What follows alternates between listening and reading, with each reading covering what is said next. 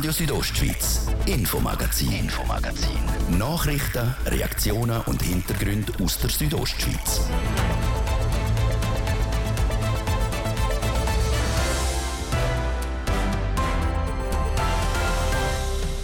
Infomagazin heute an dem nach Osterdienstag, 11. April. Und die vergangenen Ostertage, oder besser gesagt der damit verbundene Verkehr, der beschäftigt uns auch heute. Wie gut dass Massnahmen der Behörden gefruchtet haben, damit der Verkehr von den Hauptachsen eben nicht auf die Nebenstraßen und Dörfer ausgewichen ist, wir ziehen Bilanz. Und Bilanz ziehen wir auch mit den beiden neuen Regierungsmitgliedern, mit der Carmelia Meissen und mit dem Martin Bühler. Wie sich die ehemalige Gemeindepräsidentin und der ehemalige Amts Amtsleiter in ihren neuen Jobs zurechtgefunden haben. Wir schauen auf ihre ersten 100 Tage zurück. Das und mehr jetzt im Infomagazin. Schön, sind ihr mit uns. Am Mikrofon ist Adrian Kretli. Er gehört eigentlich zu Ostern wie die Schokihase zum Nestli und der Frischbachnizopf zum Brunch der Stau. Am grünen Donnerstag und vor allem dann am Karfreitag rollt die Blechlawine von der ganzen Schweiz aus in Richtung Süden und am Ostermäntig wieder zurück. Und sobald es am Gotthard staut, da weichen viele eben auch auf die San Bernardino-Routen aus. Wie gut der Osterverkehr können geregelt werden, der Livio Biondini berichtet. Auf der Route Richtung San Bernardino hat es dieses Jahr ähnlich ausgesehen wie letztes Jahr, wie der Mediensprecher der Kantonspolizei, der René Schumacher, sagt. Und zwar hat es am Donnerstag ein bisschen weniger Stau gehabt wie letztes Jahr. Wir haben äh, eine mäßige Situation am, am grünen Donnerstag. Am Freitag hat es dann allerdings ein bisschen anders ausgesehen, weil es wesentlich mehr Stau gehabt hat mit der Spitze, äh, mit einem Rückstau bis Chur Nord vom Vial Ems weg über die Mittagszeit. Ein Grund für den Rückstau könnte sein, dass einige Leute vom Gotthard über den San Bernardino ausgewichen sind und auch wegen einem grösseren Unfall am Krenzerwerk. Von Klimaaktivisten, die unter anderem am Gotthard am Karfreitag für noch mehr Verzögerungen gesorgt haben, hat man in der Region nichts vernommen. Was aber noch positiv auszuheben ist, sind die geringe Anzahl an Unfällen. Mit den Unfällen war es äh, sehr human. Wir hatten äh, wohl um die 20 äh, Unfälle im ganzen Kanton über die Ostertage. Allerdings, Gott sei Dank, äh, lediglich Sachschäden. Ein grosses Problem in der Region ist auch jeweils der Ausweichverkehr über die Dörfer. Da haben das mal die Massnahmen vom Tiefbauamt Graubünden Wirkung gezeigt, wie der Andreas Pöhl, der Leiter vom Verkehrsmanagement vom Tiefbauamt, sagt. Wir sind der Meinung, mit den Massnahmen, die wir getroffen haben, haben wir unsere Ziele erreichen Und unsere Ziele sind der Schutz der Bevölkerung, der Lokalen, den Verkehrsfluss auf der A13 hochzuhalten. Also das heisst, die Räder rollend das war das Ziel gewesen. und äh, Schutzbevölkerung heisst für uns, dass, dass die Leute können die Straße queren, dass immer wieder ähm, freie Zeiten, freie Autozeiten in den Dörfern und da reden wir von Domadems, Bonedutzer, Züns, Katzis, ähm, so Grössenordnung. Das sind so die, die neuralgischen Punkte, das haben wir können erreichen. Dass das mit dem Ausweichverkehr bei Bonaduz und Rezüns geklappt hat, bestätigt auch der Gemeindepräsident von Rezüns, der Reto Löpfe. Er ist äh, von der ganzen Situation, wie man sie jetzt plant hat, deutlich besser ausgefallen in der ersten äh, Zeit. Das heißt, ich rede jetzt Donnerstag, Freitag, Samstag. Dort hat es im Dorf von Bonaduz und Rezünd fast keinen Mehrverkehr gegeben. Auf dem Rückverkehr, also vom Süden zurück in den Norden, haben sie in den Dörfern schon ein erhöhtes Verkehrsaufkommen gehabt. Da müssen die Massnahmen dann sicher noch mal ein bisschen anpassen, wie der Reto Löpfe sagt.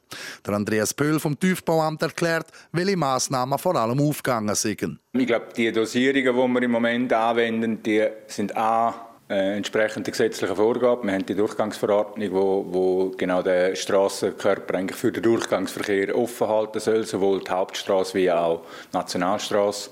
Äh, mit den Dosierungen, wo wir ähm, die Fahrzeuge zurückhalten quasi und gleichzeitig auch das Navigationssystem ein bisschen aus, austricksen können, ähm, glaube ich, äh, haben wir gute Massnahmen, wo, wo gutes Mittelmaß ist zwischen der Verkehr muss fließen und, und äh, der Schutz für die Bevölkerung.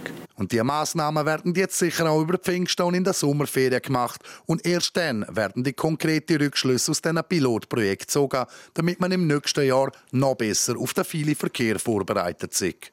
Der Beitrag von Livio Biondini in Zusammenarbeit mit TV Südostschweiz. Felsstürze mit einem vergleichbaren Volumen von mehreren Dutzend Einfamilienhäusern. Die hätten in den letzten Tagen laut Fachleuten neben dem Dorf Brienz-Brinzaul ins Tal abstürzen Kantonstrasse auf Landschlenz ist darum seit dem Freitag vorsorglich gesperrt worden. Passiert ist bis jetzt aber kaum etwas, wie mir der Christian Gartmann vom Gemeinsführungsstab erzählt hat. Es ist nur zum Teil eingetroffen. In der Nacht vom Freitag auf den Samstag ist eine Felsnase abgestürzt aus der Basis der Insel. Das ist nur ein kleines Paket gewesen, aber die Basis der Insel hat sich seither in der Geschwindigkeit wieder beruhigt. Dass es so Schwankungen gibt, ist normal. Wir tun jeweils im Voraus ein bisschen auf der vorsichtigen Seite prognostizieren, dass die Leute sich darauf vorbereiten können, dass halt auch etwas Größeres könnte passieren. Und genau damit haben Sie ja gerechnet. Am Freitagabend ist die Meldung gekommen, man rechnet in den nächsten Tagen mit etwas Größerem. Jetzt ist da nur ein kleiner Teil davon abgekommen. Muss man jetzt weiterhin damit rechnen, dass da die Felsmassen, die Sie eigentlich prognostiziert haben, doch noch ins Tal kommen? Die Insel insgesamt hat ihre Beschleunigung leider fortgesetzt. Das ist ja so weitergegangen, wie es die Spezialisten vorausgesagt haben. Die Basis der Insel hat sich ein bisschen beruhigt. Das kann aber jederzeit auch wieder ändern. Das ist halt Natur. Man weiß nicht immer alles ganz präzise voraus. Und ein Berg äh, geht, äh, geht so, wie er will. Sie sagen selber, man kann es nicht immer zu 100 Prozent natürlich präzise einschätzen, die Natur. Es hat das letzte Mal geheißen, das Dorf ist in keiner Gefahr. Der Rutsch oder die Teile, die abbrechen werden, am Dorf vorbeigehen. Die betreffen vor allem den Bereich Inseln. Jetzt hat man schon mal so ein bisschen, ich sage jetzt falsch eingeschätzt, ist vielleicht übertrieben gesagt, aber man hat es jetzt falsch eingeschätzt in den letzten Tagen. Inwiefern könnte sich das auch noch verändern, dass es doch von einem anderen Teil etwas abkommt? Insgesamt geht von der Insel über das laufende Jahr Gefahr aus. Das heißt, man muss davon ausgehen, dass irgendwann zwischen dem Frühsommer und Ende Jahr ein Teil oder auch ein großer Teil von deren Insel äh, sich Richtung Dorf bewegt. Da reden wir von maximal 1,9 Millionen Kubikmeter. Und äh, die Basis von der Insel, wo wir vor der Ostern davor gewarnt haben, da reden wir von mehreren 10.000 Kubikmeter, also nur ein kleiner Teil davon. Der Teil dürfte, wenn er abstürzt, dann eben neben dem Dorf vorbeistürzen oder oberhalb vom Dorf liegen bleiben. Was mit der gesamten Insel ist, das kann man im Moment noch nicht voraussagen. Weder wenn sie kommt, noch in welcher Form, in welchem Volumen, äh, in welcher Art von Prozess sie kommt. Jetzt haben Sie im letzten Bulletin geschrieben, es sei eine positive Meldung, dass da ein gewisser Teil von dem Bergsturz jetzt schon oben runterkommt. Inwiefern kann man das denn als positiv verstehen? Das ist so. Das Beste, was uns unter Brienzerinnen und Brienzer könnte passieren, ist, dass die Insel, wenn sie dann schon runterkommt, in möglichst kleinen Portionen runterkommt. Wenn kleine Portionen abstürzen, dann kommen die nicht so weit, weil sie werden auch nicht so schnell und äh, bleiben dann in der Gröllhalde oberhalb von Brienz Prinzhals liegen. Vielleicht kommt mal ein bisschen etwas auf die Straße runter, wo zwischen Brienz und Landschlenz ist, oder auch mal in die Wiese außerhalb vom Dorf. Aber eben wichtig, nicht ins Dorf hinein. Also das Beste, was passieren könnte, sind kleine Portionen. Es gibt dann halt einen Haufen Portionen, aber dann wird das Dorf nicht beschädigt und darum reden wir eigentlich von einer positiven Mitteilung, wenn wir von einer kleineren Portion in einem kleineren Absturz reden. Und trotzdem, Entwarnung gibt es weiterhin nicht. Die Geschwindigkeit der Rutschung im Gebiet Inseln beschleunigt sich weiter und es muss jederzeit mit einem Abbruch gerechnet werden. Für das Gebiet rund um das Dorf besteht laut den Fachleuten das aber keine Gefahr. Die Brienzer Strasse auf Land Schlenz die bleibt aber weiterhin gesperrt. Dazu ist gemeint immer wieder im Austausch mit der Bevölkerung. So findet am Donnerstagabend beispielsweise eine Infoveranstaltung statt, wo über die aktuelle Situation und über eine allfällige Evakuierung vom Dorf im Frühsommer informiert wird.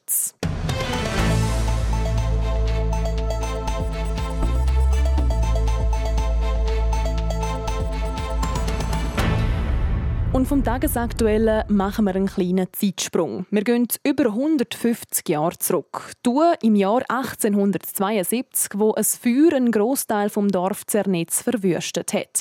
Ein prägendes Ereignis, wo das Dorf aber vielleicht auch weiterbringt und zu Neuem inspiriert. Das findet die Schriftstellerin Selma Malknecht. Sie hat die Geschichte vom Dorf Zernetz im Unterengadin anhand von persönlichen Erzählungen aufgearbeitet. Andrea Sabadi berichtet. Feu, also Feuer auf Romanisch, so heißt das neue Buch. Inspiriert ist der Roman von historischen Ereignissen vor Gemeinde Zernitz. Eines davon ist zum Beispiel der Grossbrand, wo sich vor 150 Jahren ereignet hat. In dieser langen Zeit ist in Zernitz viel passiert. Dem ist die Südtiroler Autorin Selma Malknecht nachgegangen. Was ist in diesen 150 Jahren danach passiert? Wie hat sich das Dorf entwickelt? Und ich wollte es anhand von Menschen erzählen, die sich wieder aufrappeln, nachdem sie alles verloren haben und wieder neu starten und immer wieder neu starten müssen. Nicht nur wegen dem Brand. Jeder Neustart von diesen Personen ist für Selma Malknecht auch eine Inspiration für eine neue Geschichte. Oder gerade für ein ganzes Buch. Es ist ein Buch mit fünf Geschichten, die sich vom Anfang des 20. Jahrhunderts bis in unsere Gegenwart spannen. Fünf Geschichten über das Feuer, fünf Geschichten über eine Familie, die Verlust erleidet, Trauma, aber eben auch Resilienz, Widerstand und Visionen für die Zukunft. Das Element, das alle Geschichten verbindet, sei das Feuer. Mit dem Buch will die Autorin auch sagen, dass die Gefahr von Feuer nicht nur zerstörend sei, sondern auch einen Neuanfang bedeuten könne. Die Südtirolerin Selma Malknecht lebt selber schon seit elf Jahren in Zernitz. Der Inhalt zu den Geschichten hat sie aus allen Lektüren, die es über das Dorf gibt. Aber vor allem hat sie mit den Bewohnerinnen und Bewohnern von Zernetz selber geredet. Ältere Menschen, aber auch junge Menschen, wie es ihnen geht, was ihre Ideen sind für heute, für die Zukunft. Natürlich auch, wie man früher in Zernetz gelebt hat, aber eben mir war wichtig dieser zeitliche Bogen, der über unsere Zeit hinaus auch noch geht. Das Buch sei für alle denkt und nicht nur für Leute aus Zernitz. Geschrieben haben sie den Roman für alle, die selber Verluste erfahren oder mit Widerstand und Ängsten zu kämpfen haben. Andrea Sabadi hat berichtet. Die Vernissage vom Buch «Fö Zernitzer Feuer» ist dann am 3. Juni im Schulhaus Zernitz. Ihr hört das Infomagazin hier auf RSO und jetzt gibt es das Update von Wetter und Verkehr von Sarah Spreiter. Wetter präsentiert von Procar Davos AG, Ihre Händler für die neuesten Mercedes-Modell in der Region Davos. Es ist und bleibt noch bewölkt in der Südostschweiz. Vor allem im Norden kann es auch zwischendrin mal nass werden. Im Süden dort ist es eher trocken und zwischendurch gibt es sogar ein paar wenige Aufhellungen. Temperaturen maximal 9 Grad ist in Klosters, in Bergün 5 Grad und in Chur 11 Grad. Der Nacht auf morgen dort ist es auch bewölkt und in der zweiten Nachthälfte kann es auch dann mal regnen kommen. Morgen Mittwoch dort ist es wechselnd bewölkt. Zwischendurch zeigt sich dann die Sonne ein bisschen. Es sollte trocken bleiben. Zumindest am Tag durch gegen Abend kann es dann auch wieder Regen geben und am Donnerstag dort ist es auch möglich, dass es nass wird. Dort ist es dann wechselhaft mit vielen Wolken am Himmel. Verkehr präsentiert von TM Schreinerei. Ihre Fachmann für individuelle Qualitätsmöbel aus Holz. Bei der TM Schreinerei bist du an der richtigen Adresse. bergschreiner.ch in Chur spürt man im Moment den Feierabendverkehr, vor allem im Welsdörfli, auf der Ringstraße statt auswärts und auf der Masanzerstraße statt ein- und statt auswärts. Da brauchen wir im Moment ein bisschen mehr Geduld, falls ihr unterwegs sind. Weiterhin ganz eine gute Fahrt und fahren vorsichtig. Verkehr. Und ich gebe zurück zu der Adrienne Kretli in der Redaktion. Das hier ist der zweite Teil von unserem Infomagazin. Radio Südostschweiz, Infomagazin, Infomagazin. Nachrichten, Reaktionen und Hintergründe aus der Südostschweiz.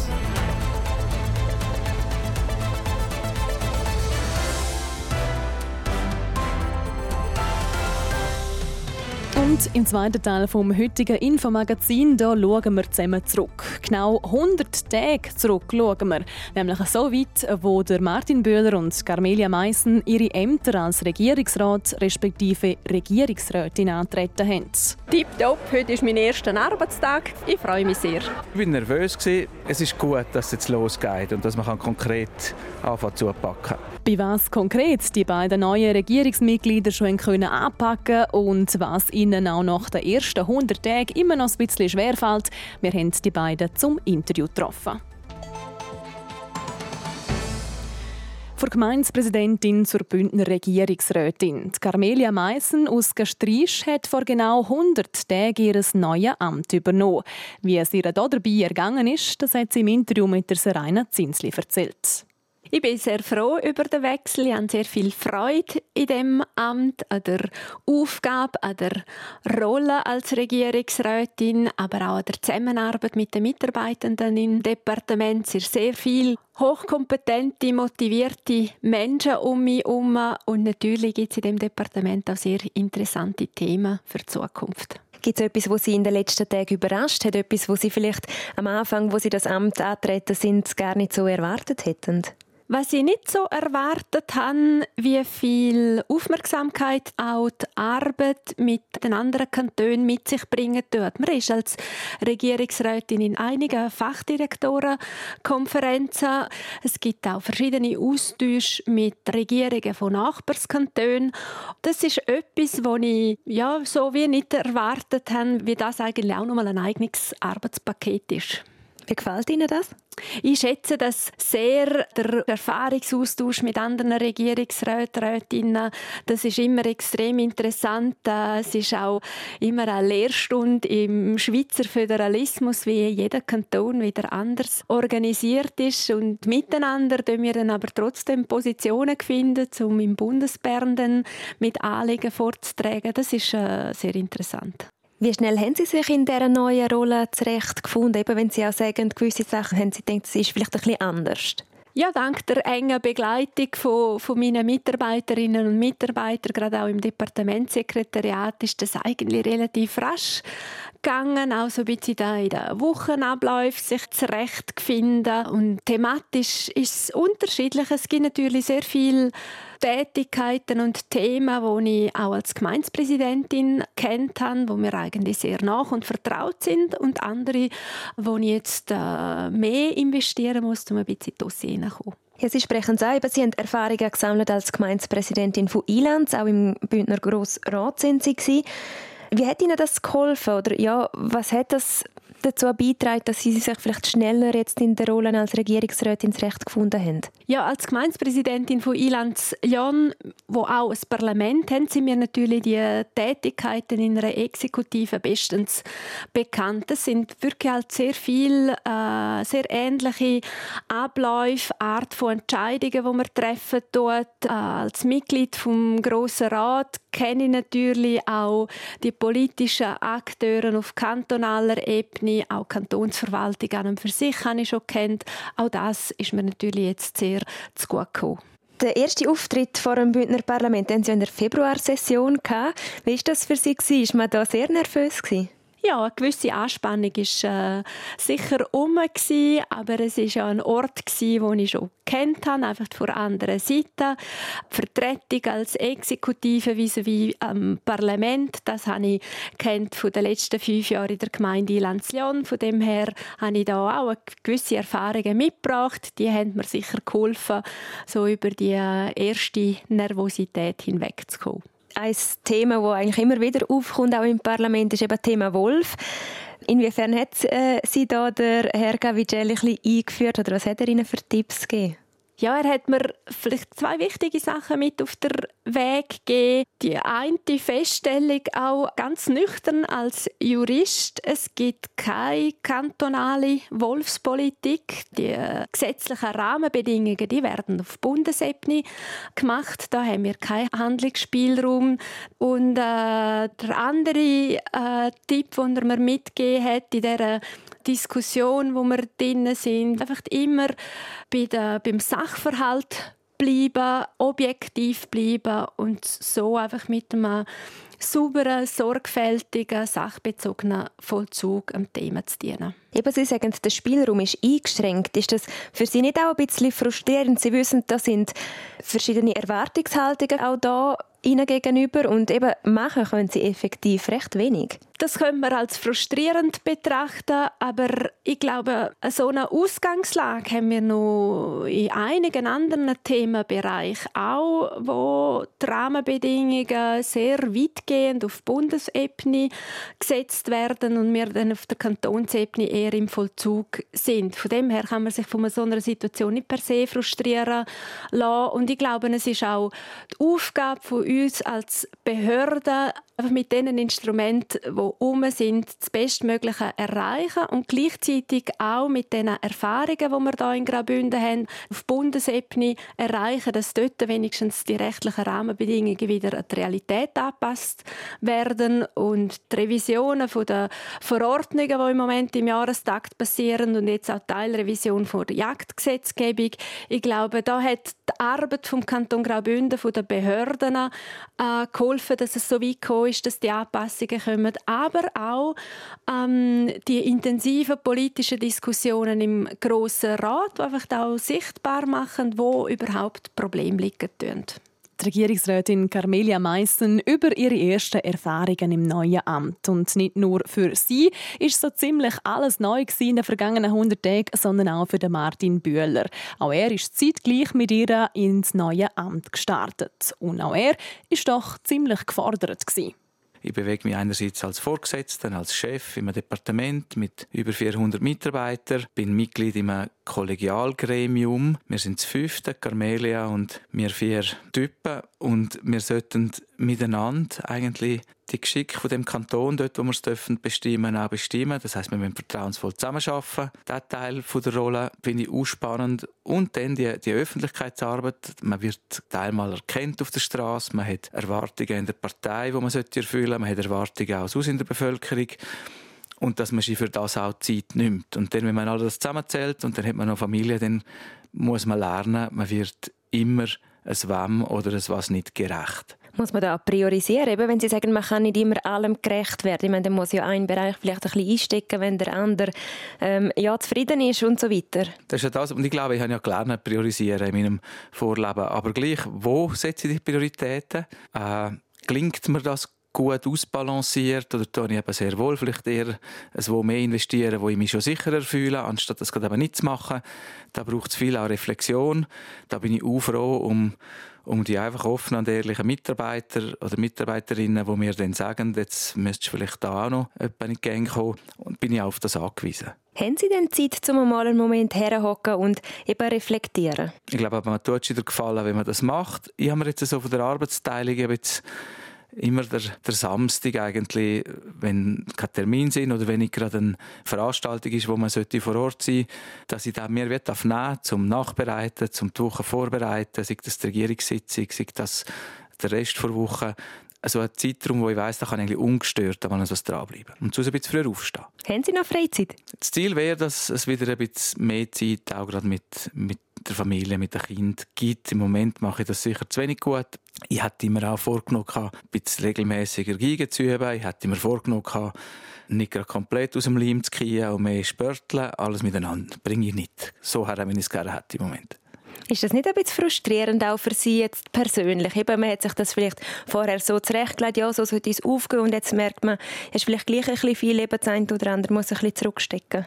Ist es aber überhaupt nicht, weil ich meine, es ist kein Tag wie der andere. Es sind extrem spannende Begegnungen, die man hat. Man darf sich mit, mit Themen auseinandersetzen, wo, wo bedeutsam sind, wo auch mit Erwartungen verbunden ist. Also ja, dass man jetzt das im Fokus hat, dass man darf sich eigentlich um die Geschick auch von Graubünden mitkümmern, das, das gibt einem viel und dann ist anders vielleicht dann auch nicht ganz so wichtig. Für viele Leute sind sie immer noch der Mann, der Graubünden durch die Corona-Krise geführt hat. Haben Sie den Rollenwechsel schneller machen als vielleicht die Leute draussen? Sie haben natürlich ein Bild von mir, die Leute draussen, aber ich glaube, gerade die, die mit mir arbeiten, die haben schon vorher gesehen, dass nicht einfach der Martin Bühler da durch die Corona-Pandemie geführt hat, sondern dass das mindestens dort schon drei Leute sind operativ mit der Kantonsärztin, mit dem Leiter vom Gesundheitsamt und mit vielen anderen. Und oben darüber dann schon noch die Regierung war, die letztlich gesagt hat, was jetzt der Bühler macht oder nicht. Also die, die, die nach sind, die wissen schon mal das. Ich bin einfach eines der Gesichter, die auch halt kommuniziert hat. Und die Leute wissen auch, dass ich jetzt facettenreicher unterwegs bin. Ich glaube, dass der Wechsel der muss ich noch ein bisschen vollziehen, aber der ist schon recht gut unterwegs. Ihr erster Auftritt vor dem Bündner Parlament, den Sie in der Februarsession hatten. Wie war das für Sie im Vorfeld? Sind Sie fest nervös? Haben Sie sich gross vorbereitet? Wie war das, wenn Sie sich zurückerinnern? Ja, da bin ich schon nervös Das gebe ich gerne und offen zu. Wäre, glaube ich, auch unanständig, wenn ich das nicht sehr ernst genommen hätte. Ich meine, ich bin wirklich das erste Mal als Teil von der Versammlung dort hinein gerade auf dem Bänkli mit den anderen Regierungsräten und bin vorher ja nie im Grossen Rat gewesen. und darum habe ich mir schon vorgenommen, die Sachen, die ich jetzt vertreten habe, auch gut zu kennen, auch schwierige Fragen Antworten zu liefern. Darum ist die Spannung schon erst weg gewesen, wo auch die Session auch fertig war. Im März haben Sie Ihre erste Rechnung präsentiert und auch schon wie bei Ihrem Vorgänger hat man statt rote Zahlen dicke schwarze Zahlen geschrieben. Es war sogar ein rekordverdächtig hoher Überschuss. Gewesen. Wie hoch ist jetzt der Druck, der auf Ihnen lastet, um das wie, ja, wiedergeben? Ja, glaube, der Druck lastet nicht auf mir, sondern äh, wir haben die Aufgabe als Exekutive, als Regierung, jetzt das gute Resultat richtig einzuordnen und sehr wohl Konsequenzen daraus zu ziehen. Aber das Resultat zeigt ja auf der einen Seite, dass Graubünden stark ist. Wir haben hohe Eigenkapitalreserven, wir können auch in einen vielleicht ein bisschen unsichere Zukunft ein und wir haben sehr wohl Unwägbarkeiten vor uns. Wir können eigentlich mit gutem Mut und mit Zuversicht rein. Auf der anderen Seite hat es aber auch ein paar Punkte offengelegt, wo wir Sorgen machen, auch für den Kanton. Und das ist, dass wir ja das Personal zum Teil nicht finden, wo wir aber brauchen, dass es vorwärts geht. Das sind Anzeichen, dass wir, dass wir Handlungsbedarf haben und dass wir gemeinsam gute Lösungen finden. Eben alle die Dossiers, die bei Ihnen auf dem Tisch liegen, das ist ein Haufen Stoff, ein Haufen Stoff, wo man auch vielleicht eben nicht unbedingt voll drin war am Anfang. Hand aufs Herz, wie viel Zeit haben Sie investiert, um da überhaupt einmal reinzukommen und sich einzulesen? Ja, man investiert natürlich Zeit zum, zum Reinkommen. Man möchte ja möglichst geschwind irgendwo eine Fachkompetenz auch erlangen. Man lernt aber vor allem auch, dass einem das sowieso nicht gelingt und dass man sich gute Fragen sollte überlegen wo dann die Mitarbeitenden einem unterstützend beim die beantworten.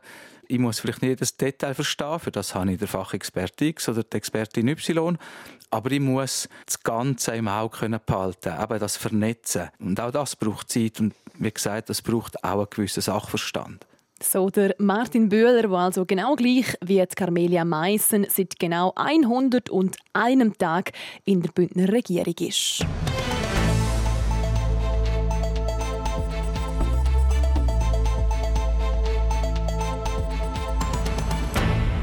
Chur Unihockey hat der Kopf gerade noch mal aus der Schlinge ziehen. Die Churer spielen auch nächstes Jahr in der höchsten Schweizer Unihockey-Liga. Das Wochenende hat Chur Unihockey das sechste Spiel in der Auf- respektive Abstiegsrunde gegen Thun können in der Verlängerung gewinnen und entscheidet damit auch die Serie für sich.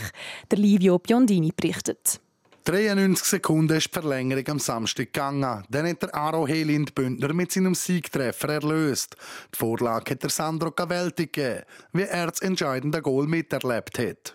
Ja, während äh, Aaron Nien äh, auf der Bank noch gesagt vor der Verlängerung, entweder schießt er das Goal und ich gebe den Pass oder umgekehrt. Ähm, dass es Grenor so schön aufgeht, ist, ist super. Ähm, ich habe mir gerne nicht groß Gedanken gemacht, dass ich den Ball nicht treffe, sondern ich wusste, ich muss weiterspielen. Und er ist nachher frei und macht ja. Tönt eigentlich ganz einfach. Und gleich. Kur hat schlussendlich sechs Spiele lang müssen zittern, bis es mit dem Ligaerhalt geklappt hat. Was der Ausschlag gegeben hat, dass Bündner jetzt gleich in der obersten Klasse bleiben. Ja, der Druck war enorm, aber wir haben nicht gewusst, als Mannschaft funktionieren wir. Und wir haben auch gewusst, dass wir die bessere Qualität haben auf jeder Position. Und das ist am Schluss glaube ich, auch ausschlaggebend gewesen. Man hat es auch gesehen, wir haben mehr Wellen am Schluss. Und ähm, ja, wenn man mehr will, dann geht der, geht, geht der Ball noch auf die, auf die eigene Seite. So der Sandro Cavelti. Der Lichttrick, dass Kurd oben bleibt, ist auch beim Verteidiger Dario De Casper gross nach Spielschluss. Ja, ist sicher riesig. Ich glaube, wir haben gewusst, wenn wir äh, nicht gerade alles falsch machen, dass wir die Serie können oder müssen gewinnen, besser gesagt. Aber eben schlussendlich ein Spiel musst du immer spielen. Thun hat das super gemacht. Also die haben uns schon auch gezeigt, dass sie auch Uni-Hockey spielen und ja, ich glaube, jetzt die ganze letzte Zeit auch mit dem Training und so ist nicht einfach gewesen, um sich da noch voll motivieren. Darum ist es jetzt wirklich schön, haben wir das als Mannschaft zusammen durchgestanden. Ja. Und auch Kurdin Furrer, der Präsident und ehemalige Goalie von Kur Unihockey, ist ein Stein vom Herzen gefallen. Ja, ich glaube, für das macht man den Sport und für die Emotionen. Und das ist unglaublich, die ganze Halle explodiert und so. Natürlich auf der anderen Seite gibt es immer noch jemanden, der mitgewinnt und verliert. Und an dieser Stelle auch ein Kompliment an Thun. Ich habe gerade ein paar Thun-Spieler und so, die ich noch von früher kenne, gesagt es wäre einfacher, wenn sie nicht so sympathisch wären. Aber ja, so ist der Sport. Der Ligaerhalt ist sehr wichtig für den ganzen Verein, vor allem auch für die Spieler, die das durchmachen und den Druck tragen. Und jetzt sind wir einfach nur noch froh, dass wir, dass wir dort sind, wo ich glaube, gehören wir her und das ist National. Und für die Nazi A kann Kur Unihockey jetzt also planen. Ein Teil Spielerverträge sind schon in den letzten Wochen verlängert worden, aber... Die Arbeit ist natürlich, wenn die Saison so lang geht, ein bisschen schwieriger, weil man dann wie sozusagen ein bisschen weniger Zeit in Anführungszeichen hat, weil man zuerst noch andere Prioritäten muss setzen muss. Aber ja, nach dem Spiel geht es wahrscheinlich allen ein bisschen einfacher, der Job. Somit wird der Job vom Ligaerhalt erledigt und die nächsten Aufgaben stehen schon an. Aufgaben aber, wo durch den Sieg gegen Thun einiges entspannter angegangen werden beim Hauptstadtclub. Chur Unihockey schafft also der Liga-Erhalt und wird auch in der nächsten Saison in der Nationalliga anspielen. Das ist ein Beitrag von Livio Biondini in Zusammenarbeit mit der Sportredaktion. Und das wäre schon wieder mit dem Infomagazin an dem nach Osterdienstag hier bei uns auf RSO. Das Wichtigste aus der Region und an die ganze Sendung zum nochmal nachlesen gibt es jederzeit online unter rso.ch oder überall dort, wo ihr sonst gerne eure Podcasts hört. Ihr könnt auch jeweils live hineinhören, vom Montag bis Freitag, immer ab der Viertel ab 5 Ich wünsche weiterhin einen schönen Abend. Am Mikrofon war Adrian Kretli. Radio Südostschweiz, Infomagazin, Infomagazin. Nachrichten, Reaktionen und Hintergründe aus der Südostschweiz.